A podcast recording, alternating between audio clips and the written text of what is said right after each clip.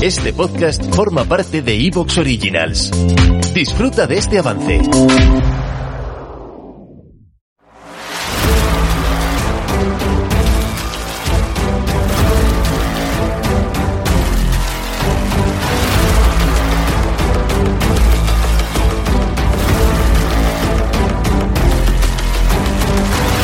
Bienvenidos al podcast Técnica Fórmula 1. Episodio número 577. La previa al Rally Day Press.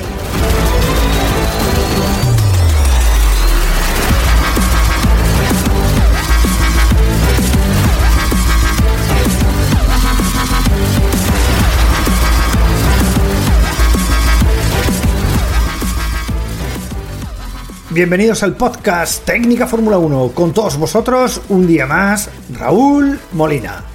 Segundo programa de esta semana, que solo vamos a tener dos programitas, no tres, como estamos teniendo habitualmente, dado obviamente a la noticia que hay y al parón del Motor Sport, de alguna parte del Motor Sport, por supuesto. Y como no, vamos a dedicar este programa a hacer al menos una previa sintética, pero completamente eh, completa, eh, valga la redundancia, eh, de todo lo que va a ocurrir este fin de semana en el Rally Day Press, donde, mm, como decíamos en el primer programa de la semana, Calero Vampera pues, se puede proclamar ni más ni menos que campeón del mundo. Y bueno, vamos a hablar con Iván Fernández, nuestro gran especialista en rallies, junto con Ignacio Sijas, para que nos cuente un poquito cómo es este rally, cómo son las pistas, cómo son las opciones de Robampera eh, de cara a proclamarse ya campeón mundial, también la lucha que va a tener cerradísima con los Hyundai. Bueno, aquí Tanak viene eh, con la moral subida, ¿no? Con esa victoria en Finlandia, pero es que Neuvill corre en casa, como belga que es. Así que, bueno, tenemos un rally que pinta muy espectacular y una lucha tremendamente cerrada. Y, como no, vamos a comentar con Iván todo lo concerniente a este rally para que tengáis todos los datos necesarios para encarar este fin de semana que promete ser espectacular. Bueno, Iván, ¿qué tal? ¿Cómo estás? Muy bien, aquí aprovechando los últimos días de vacaciones seguramente y ya preparándonos para vivir otro fin de semana emocionante en cuanto a automovilismo, eh, sobre todo para los que seguimos el mundo de rallies, que la verdad hemos tenido muy poco tiempo de descanso entre, entre pruebas, Estonia, Finlandia y ahora IPRES han venido prácticamente consecutivas y además con toda la información que estamos teniendo y que has repasado a buen seguro de, gran forma con, con, el gran Raymond Blancafor sí. de, de, todo lo que estamos viviendo en, en entorno de las carreras. Mm. Sí, sí que es verdad que estamos que en un mes de agosto que, que no paramos, ¿no? No paramos, eh, por un lado, de noticias y de, y de, y, de, cosas relacionadas con la Fórmula 1 que está parada, pero también con el resto de competiciones que, bueno, esta semana tenemos el Rally de Press, pero también tenemos eh, Corre la India en Bomarito, así que, bueno, eh, y por supuesto hay MotoGP y todas esas cosas, así que hay muchas cosas. Pero bueno, centrándonos en el Rally de Press, que es eh, lo que el centro de este programa, te quería preguntar en primer lugar, Iván, eh, a ver, ¿aquí se puede ya proclamar Robampera campeón del mundo? Matemáticamente, en principio sí, tiene que salir con 120 puntos de, ventaja de Bélgica en estos momentos sabemos que tiene 94 puntos de ventaja, ¿no? Entonces, pues bueno, eh, las cuentas sería prácticamente conseguir esos 30 puntos o ese rally perfecto que son claro. Victoria y, y, Power States y después ver lo que hacen el resto de rivales. Pero sí, en principio sí que se puede proclamar campeón del mundo. Entonces, recordemos que Otanak adelantó a Thierry Neuville después de Estonia, por lo sí. tanto ahora es la ref así un están apenas separados por un punto Tanak de Newville, pero, pero es un mal rally que, que, lo puedes tener. Seamos sinceros, Hyundai debería ser favorito en este rally, por lo menos con Thierry Newville, pero si haces un mal rally o tienes un mal rally y Calder Rampera vuelve a tener una actuación tan sobresaliente como la que tuvo en Croacia o como la que tuvo el año pasado en Ypres, que acabó en el podio, ¿Sí? pues puede, puede proclamarse campeón del mundo, sí.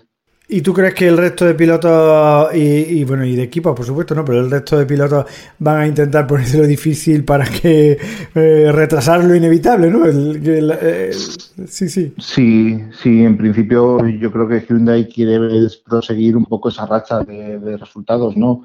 Eh, ganaron en Cerdeña, consiguieron la victoria en, en Finlandia y en principio, pues la intención es mantener esa racha, aprovechar el conocimiento que tiene Bill de, los tramos belgas e intentar, pues eso, eh, seguir manteniendo un poco ese viento a favor que tiene el equipo durante los últimos, las últimas semanas, ¿no? Después de haberlo pasado muy mal en el inicio de temporada o en la primera mitad del campeonato, el, intentar retener esa marcha y hacerla extensible, no solo a Tranac, sino a, a Thierry Neuville, que todavía no ha conseguido ganar con el Rally 1, pues debería ser la clave.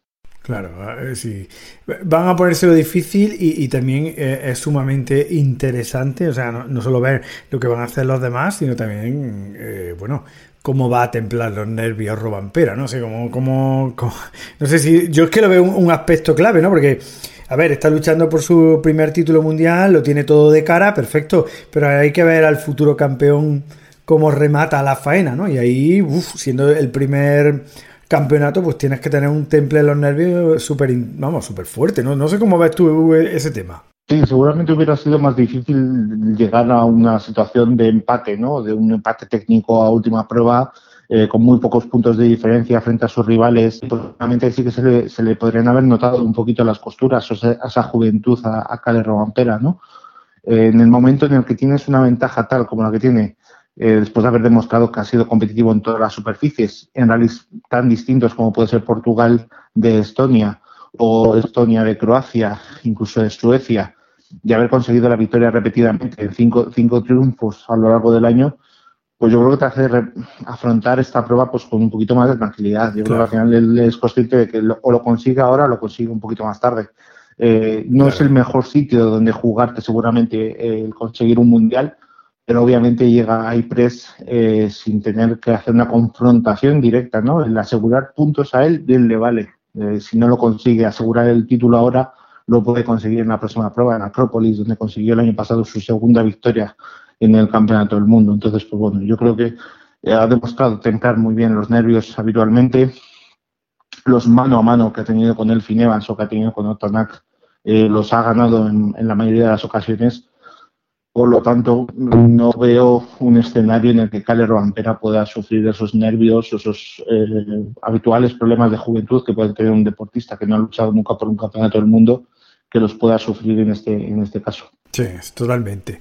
Bueno, y poniéndonos ya un poquito en modo previa de este rally, a ver, ¿cuáles son ya lo, vimos el año pasado, ¿no? Pero eh, bueno, ¿cuáles son las principales características que tiene eh, este rally en tu opinión? Sí, es, cierto que es ligeramente distinto a lo que vimos el año pasado, porque al final el año pasado teníamos ese atractivo de la última jornada de esa visita al circuito de Spa-Francorchamps, que yo creo que al final fue eh, un, un, hito que, que se desperdició, por así decirlo, porque yo creo que en lo deportivo tampoco nos dejó un espectáculo mayúsculo sino que bueno vimos imágenes muy bonitas con los con los World Rally Cars encarando pues esa parte del radillón y del rush eh, a gran velocidad, pero sí que nos quedamos un poco fríos ¿no? a la hora de ver la Power Stage y demás.